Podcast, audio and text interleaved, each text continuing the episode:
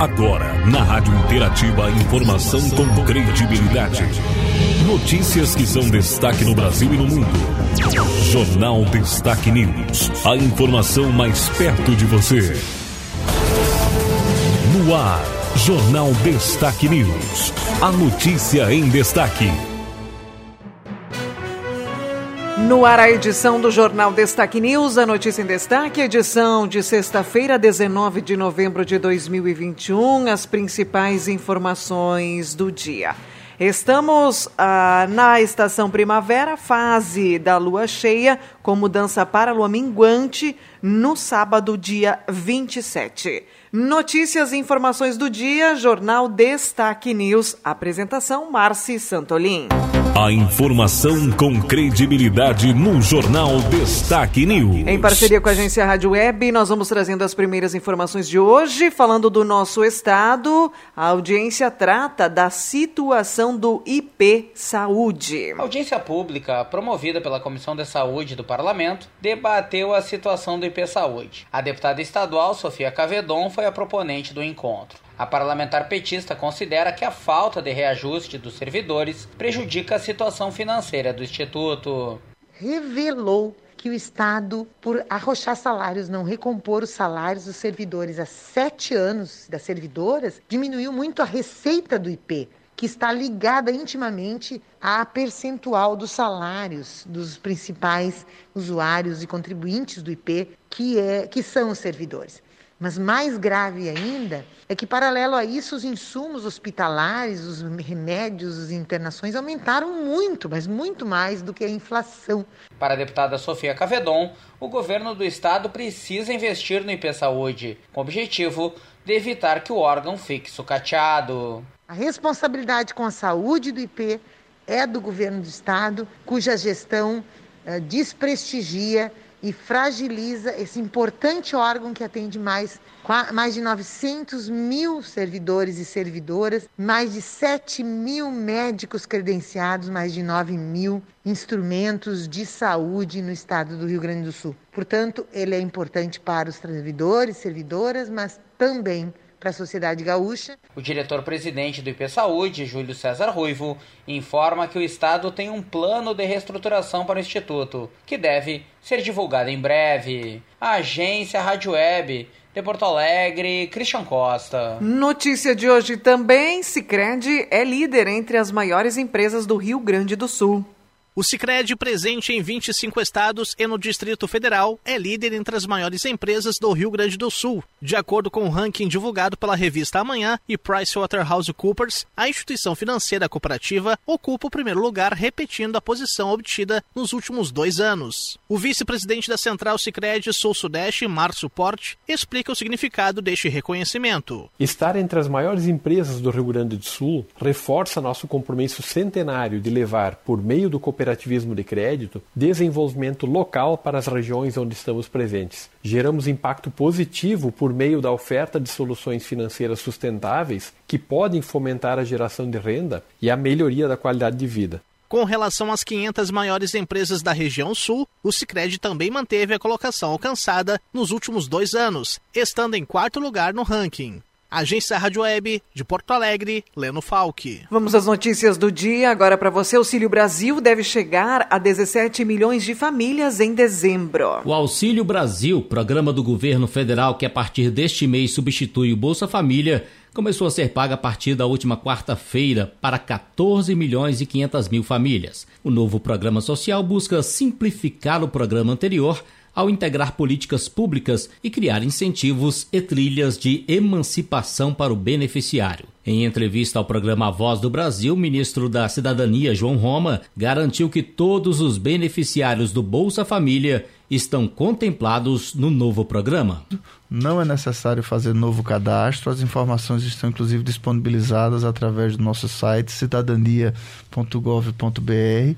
Ah, os beneficiários podem lá consultar né, o calendário, ver qual dia que deve ir até a agência e não é necessário fazer novo cadastramento. O Auxílio Brasil a todos os beneficiários do Bolsa Família já estão contemplados automaticamente. O Auxílio Brasil começou a ser pago com reajuste de quase 20% no ticket médio pago às famílias. A meta do Ministério da Cidadania é zerar a fila de pessoas elegíveis inscritas no cadastro único e contemplar 17 milhões de famílias brasileiras em dezembro. João Roma explicou que o programa também pode abarcar beneficiários do auxílio emergencial. É possível, desde que ela esteja devidamente cadastrada no CAD único e esteja elegível não é, na faixa de pobreza e extrema pobreza. Não é? Muitos do auxílio, do auxílio emergencial, que terminou seu pagamento no último mês de outubro, é, eram pessoas que, inclusive, tinham faixa de renda superior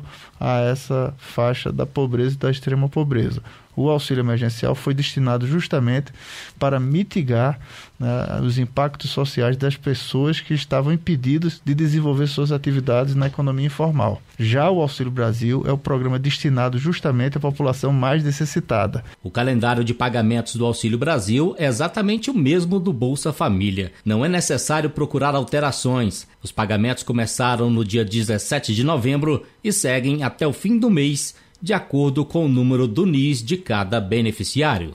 De Brasília, Alain Barbosa. Notícia para você: Defensoria pede que INEP prove ter atuado contra fraude no Enem. A Defensoria Pública da União entrou na Justiça para pedir que o INEP comprove que o Exame Nacional do Ensino Médio, o Enem, será realizado em segurança.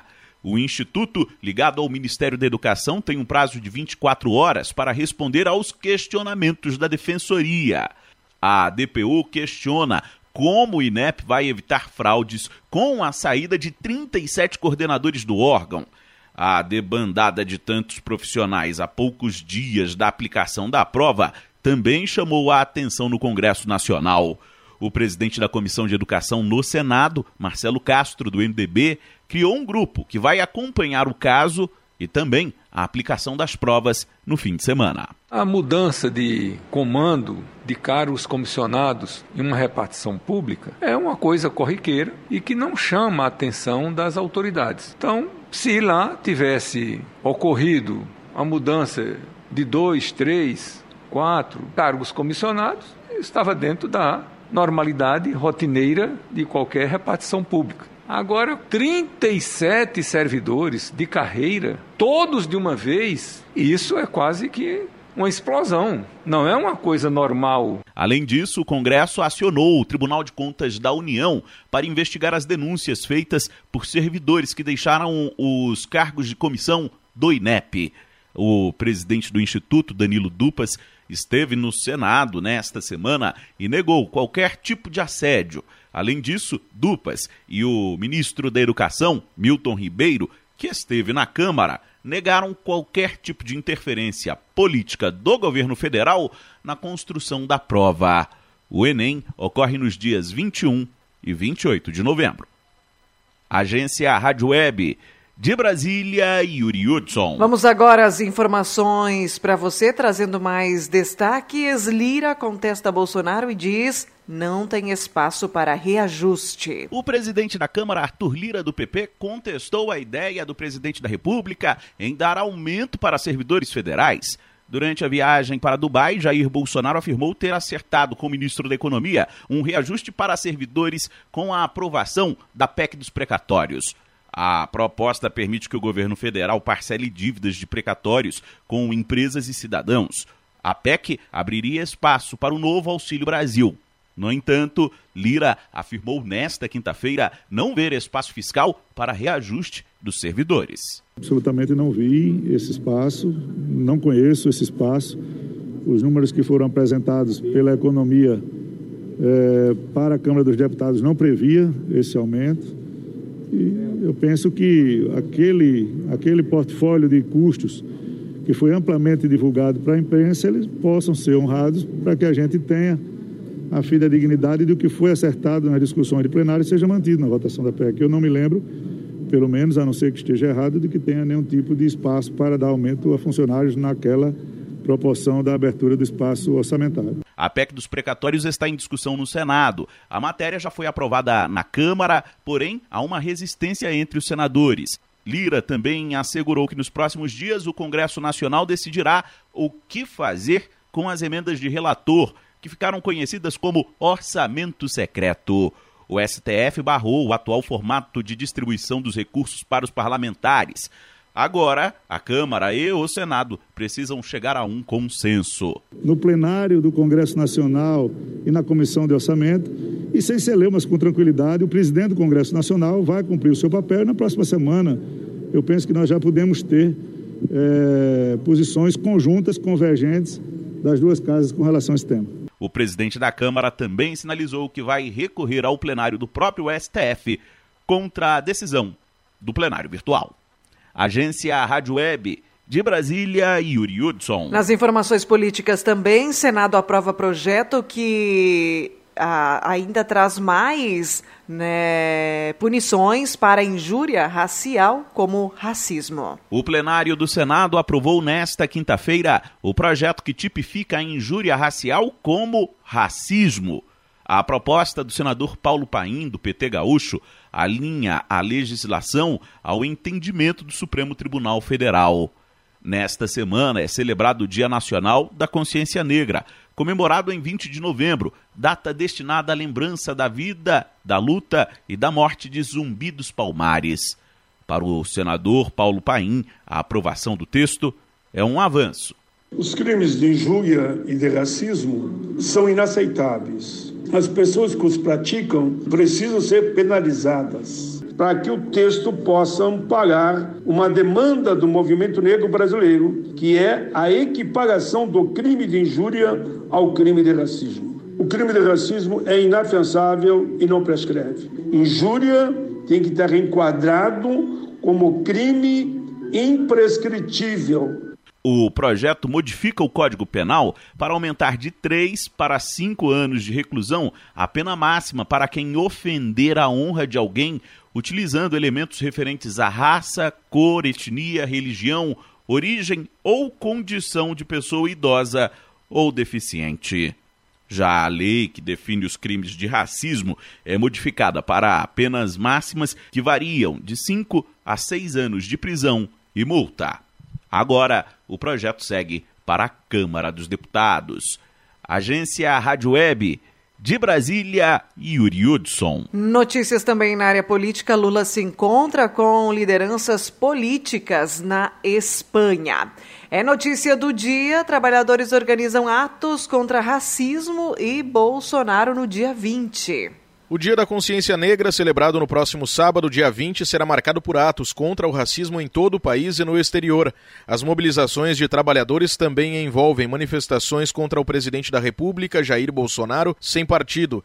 De acordo com o que informa a CUT, a Central Única dos Trabalhadores, as mobilizações organizadas pelos movimentos negros serão unificadas com os atos pelo impeachment de Bolsonaro. O presidente da CUT, Sérgio Nobre, destaca descontentamento com o presidente da República. Dia 20 de novembro é dia de luta. No dia 20 de novembro, os trabalhadores e trabalhadoras vão estar nas ruas de todas as capitais do país e das principais cidades do interior. É o dia de combate ao racismo e o dia de fora Bolsonaro racista. Nesse dia, a classe trabalhadora faz manifestação porque não aceita mais o governo Bolsonaro. Um governo genocida que já ceifou a vida de mais de 600 mil companheiros e companheiras no nosso país. Um governo que promove a fome, que promove o ódio no nosso país e cada dia que ele passa é mais tragédia e mais destruição. A secretária adjunta de combate ao racismo da CUT, Rosana Fernandes, destaca a finalidade das manifestações programadas para o próximo sábado para todos e todas que querem uma sociedade justa, igualitária, uma sociedade onde as pessoas tenham as mesmas oportunidades, para que a gente lute por uma sociedade onde os negros sejam respeitados. De acordo com o que informa a CUT, em São Paulo a manifestação está agendada para o meio-dia no Museu de Arte de São Paulo, Assis Chateaubriand, o MASP. No Rio de Janeiro, para as 13 horas, no viaduto Negrão de Lima. Em Salvador, para as 13 horas, em Campo Grande. Em Belém, para 8 horas, no Mercado São Brás. Em Brasília, para as 15 horas, no Museu Nacional. E em Curitiba, para as 15 horas, no Largo da Ordem. Atos também estão agendados para ser realizados no exterior, como na Alemanha, Itália, Portugal e Suíça.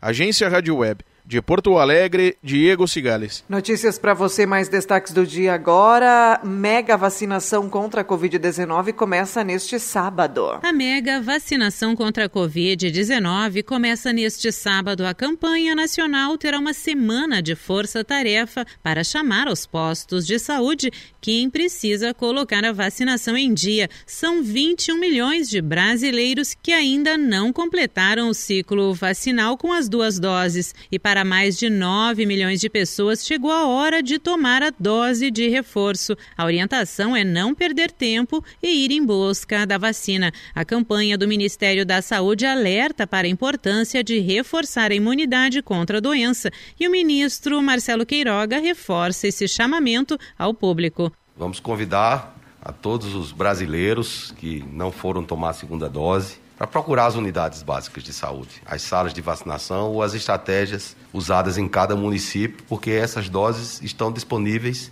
para você. Então, você tomando a segunda dose ficará mais protegido contra a Covid-19 e ajudará o Brasil a superar essa crise sanitária e dar esse exemplo que já está dando para o mundo de uma das campanhas de vacinação mais bem sucedidas, né? Toda ela promovida pelo Sistema Único de Saúde. Com o slogan Proteção pela metade não é proteção, a força-tarefa acontece até o dia 26 deste mês. Nesse período, os postos de vacinação em todo o país estarão preparados para intensificar a imunização.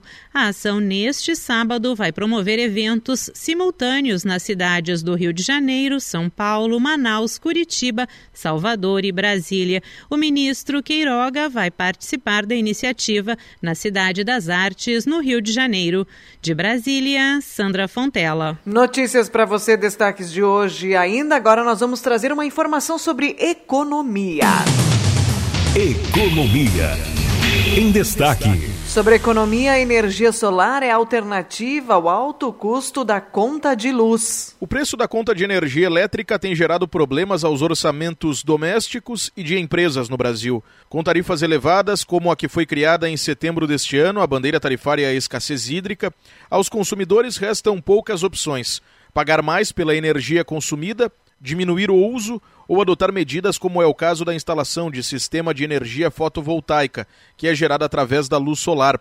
Em entrevista concedida à agência Rádio Web, o professor do Departamento de Engenharia Civil da Universidade Federal de Santa Catarina, Ricardo Ritter, explicou como a energia solar pode se colocar como uma alternativa financeira. A instalação de um telhado solar fotovoltaico é hoje a forma mais barata de gerar energia elétrica. A questão principal é que você tem um investimento inicial. Né? Isso custa uh, um investimento em torno de 10 a 15 mil reais para substituir uma conta de energia de cerca de 200 a 300 reais por mês. Então, se você tem como alavancar uh, a maneira de financiar esse investimento de cerca de 15 mil reais, ao longo do tempo ele vai se pagar. Ritter também destaca que geralmente a durabilidade do sistema é prolongada. São feitos todos de silício e vidro e eles têm uma garantia de 25 anos. Eles se pagam em menos de 5 anos. Em menos de 5 anos você vai ter o retorno do investimento nesses, por exemplo, 15 mil reais que eu mencionei, certo? E depois ele vai durar mais 20 anos dando energia para você com um custo praticamente zero. Ainda conforme afirmou o professor do Departamento de Engenharia Civil da Universidade Federal de Santa Catarina, habitualmente o telhado de uma residência tem espaço mais do que suficiente para receber as placas necessárias para gerarem energia para os moradores do local. Em maio deste ano, conforme apontam dados da Absolar, que é a Associação Brasileira de Energia Solar Fotovoltaica, o Brasil ultrapassou a marca de 600 mil unidades consumidoras com geração própria de energia a partir da fonte solar. Agência Rádio Web, de Porto Alegre, Diego Cigales. Jornal Destaque News. A notícia em destaque. Vamos a mais destaques de hoje, mais informações na edição do nosso jornal. Informações: metade da América Latina e Caribe está vacinada com duas doses da vacina contra a Covid-19. No Brasil, PSDB tem prévia no domingo para definir o candidato à presidência. Esse é um dos maiores aí movimentos, né, sobre política que estarão né, em circulação no final de semana. Brasil tem, em, tem 15 dias né, com média de mortes por Covid-19 abaixo de 300. Ministério da Saúde divulgará novas orientações para a segunda dose da Janssen. A previsão é de que o lote que chegou ao Brasil nesta semana seja enviado aos estados ainda hoje, sexta-feira. Pente fino, segurados convocados pelo INSS têm até hoje para agendar perícia médica. 85 mil poderão perder benefício do INSS se não agendarem perícia nesta sexta-feira. Brasil já tem posto que vende etanol mais caro do que a gasolina. Apesar de render 30% a menos do que a gasolina, o biocombustível é encontrado com preço 1,65% maior na cidade de Bagé, no nosso estado. No nosso estado também, Brigada Militar completa 184 anos e realiza a formatura de 865 novos soldados. Iniciado em março uh, deste ano, o curso formou 649 uh, homens né, e 216 mulheres. Governo do Rio Grande do Sul pede que municípios priorizem grupos de risco para a terceira dose com intervalo reduzido. Decisão difere da orientação do Ministério da Saúde, anunciada na terça-feira, que liberava a dose de reforço para toda a população adulta acima de 18 anos. Então, essa é a orientação do governo do estado, né? Solicitando aos municípios que priorizem grupos de risco para a terceira dose com intervalo reduzido.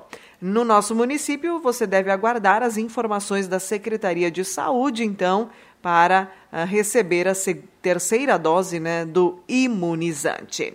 Notícias, destaques de hoje, também acesse www.destaquenews.com. Destaques esportivos. Vamos às principais informações do esporte, as principais notícias para você que acompanha aqui a nossa programação. Claro que em destaque nós temos aqui a dupla Grenal, as primeiras informações de hoje então. Grêmio encara trio batido no primeiro turno, mas terá que quebrar jejum de dois meses por série de vitórias. Em busca da sequência para não cair, Tricolor acumula sete derrotas seguidas, longe da Arena e pegará Chape neste sábado na Arena Condá. STJD nega pedido do Grêmio para liberar presença de torcida nos estádios. Liminar que proíbe clube de jogar com público na Arena e com torcida visitante segue valendo até o julgamento do caso, ainda sem data marcada. Diego Souza reforça a importância de Grêmio engatar vitórias contra Chape e Flamengo, né? Clareia bastante, disse aí o centroavante sobre a briga né, do tricolor contra o rebaixamento no Brasileirão. Borja, Vila Sante e Chapecó treinam mas Mancini ainda não define time. Então, Chapecoense Grêmio neste sábado às 19 horas. Internacional Yuri Alberto reencontra o Flamengo e revive cenário que antecedeu show no Maracanã. Atacante do Inter não balança as redes há seis partidas, mas também passou por momento de instabilidade no primeiro turno e eh, liderou goleada de 4 a 0 sobre, sobre então o rubro-negro. Inter patina como visitante no retorno e vê vaga Libertadores ameaçada, né? Time parece outro. Colorado não venceu os últimos seis jogos que fez longe do Beira Rio. A Aguirre admite aí preocupação. Daniel comemora evolução, mas Inter mantém zelo e evita prazo para o retorno do goleiro. Informações também, fio de esperança, o esporte venceu o Bahia em confronto direto, ganhando fôlego na ainda difícil, né? Luta pela permanência na Série A. Né, os times aí que estão na luta pela permanência, né? O Bahia, o Esporte, o Grêmio, a Chape. Então são os times, né? As informações também sobre o Brasileirão, na né? tabela de classificação, os primeiros colocados, líder isolado, Atlético Mineiro com 71 pontos, o Flamengo 63, o Palmeiras 58, o Bragantino 52 e o Corinthians 50 pontos. Informações, destaques esportivos para você, você encontra também no www.destaquenews.com. Agora em destaque a previsão do tempo. O sol retorna para a maioria das regiões do Rio Grande do Sul hoje, entre a madrugada e amanhã manhã ainda foram registradas nuvens, deixando o céu encoberto em pontos pontos aí do norte e noroeste do estado, incluindo a capital gaúcha. De acordo com a Metsu Meteorologia, a nebulosidade se dissipa ao longo da tarde e a maior parte do território do estado deve ter tempo aberto. O amanhecer foi frio, mas a tarde ficará agradável. As informações da Somar Meteorologia trazem para Machadinho hoje predomínio do sol, apenas pouca variação de nuvens. Teremos hoje 25 graus de máxima. Amanhã, sábado, com predomínio do sol, variação de nuvens, uh, ah, 14 a 28 graus. Domingo, 16 a 31 graus. Segunda-feira, bastante calor. Segunda e terça, as máximas alcançam 33 e até 34 graus. Calor também na quarta-feira, 14 a 32 graus. Na quinta, tempo fechado chuvoso com possíveis trovoadas. Temos 14 milímetros, 6 milímetros na sexta e mais 11 milímetros no sábado. É claro que essas condições do tempo podem sempre ser modificadas com a passagem aí dos dias e a proximidade das datas.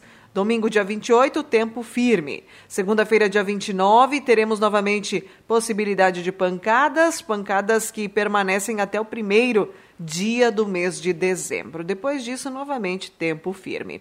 Informações seguiremos com madrugadas aí, com exceção ao início da próxima semana, né, nós teremos madrugadas aí com temperaturas agradáveis. Informações, tempo e temperatura, também o acumulado de chuva é, em Machadinho, né, no perímetro urbano, as chuvas que iniciaram aí na noite de quarta-feira trouxeram um acumulado de 55 milímetros de precipitação. Notícias para você, finalizando aqui a edição do Jornal Destaque News. Termina aqui mais uma edição do Jornal Destaque News informação com credibilidade. Aqui, na sua rádio.